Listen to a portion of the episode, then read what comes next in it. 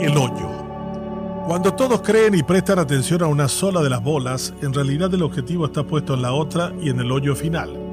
Es parte de un juego de billar que parece trasladado a las cosas cotidianas del país. Mientras los camioneros piden que se rebaje el precio de los combustibles, los ojeros lloran miseria por la sequía y lamentan que los buenos precios de los commodities hayan llegado en tiempo inoportuno. El gobierno, débil y temeroso que un muerto acabe con él, echa mano a Petropar cuya capacidad reguladora fue sacada por Cartes ya pensando en la gasolinera que tenía pensado instalar y competir al emblema nacional en manos de operadores privados.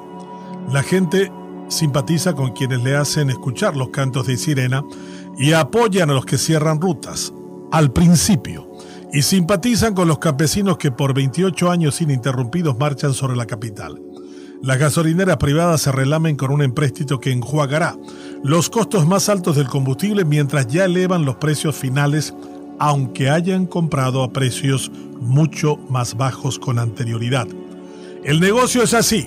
El gobierno tiene que apagar el incendio que amenaza con sacarle parte de los 400 millones de dólares que extrae del impuesto selectivo al consumo de combustible. No quiere empleados públicos descontentos y menos reducir o acabar con el malgasto público, corrupción, que se lleva casi 2 mil millones de dólares al año. Los legisladores descubren el malestar ciudadano y renuncian algunos a sus cupos de combustible que recibieron religiosamente durante los dos años de pandemia a pesar de que sesionaron desde sus casas vía Zoom.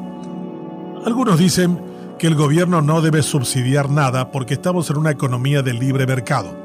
Son los mismos que defienden los bajos impuestos y a los ojeros, pero que no aplican sus teorías cuando afectan a sus intereses. En ese marco filosófico, el consumidor final paga el costo del servicio y del producto.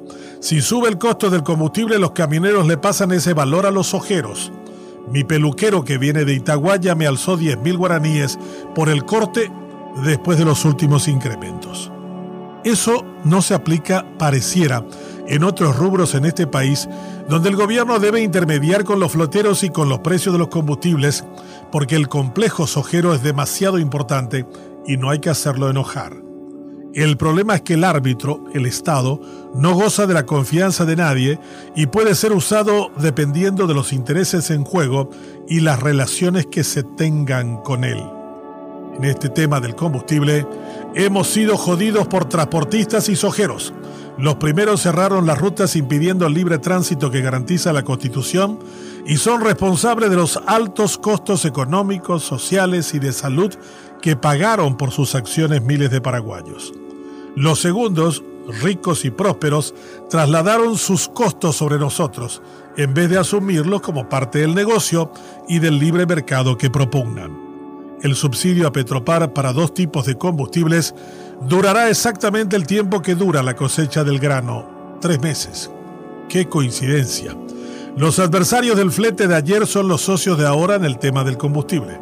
Muchos idiotas observando como tontamente miran una de las bolas pero no observan la jugada final.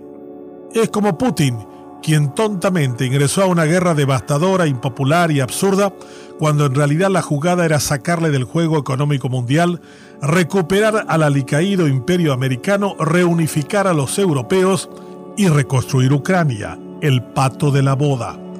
El líder ruso pisó el palito y ahora salir del conflicto es más costoso que haber entrado en él. Las tácticas no deben dejarnos de analizar la estrategia final. En el caso del combustible ya conocemos sus actores y sus intereses y al igual que Ucrania, gran vendedora de commodities graneleros, las movidas son de alto costo económico que tendrán graves consecuencias políticas. El juego aún no acabó. Miremos el hoyo, por favor.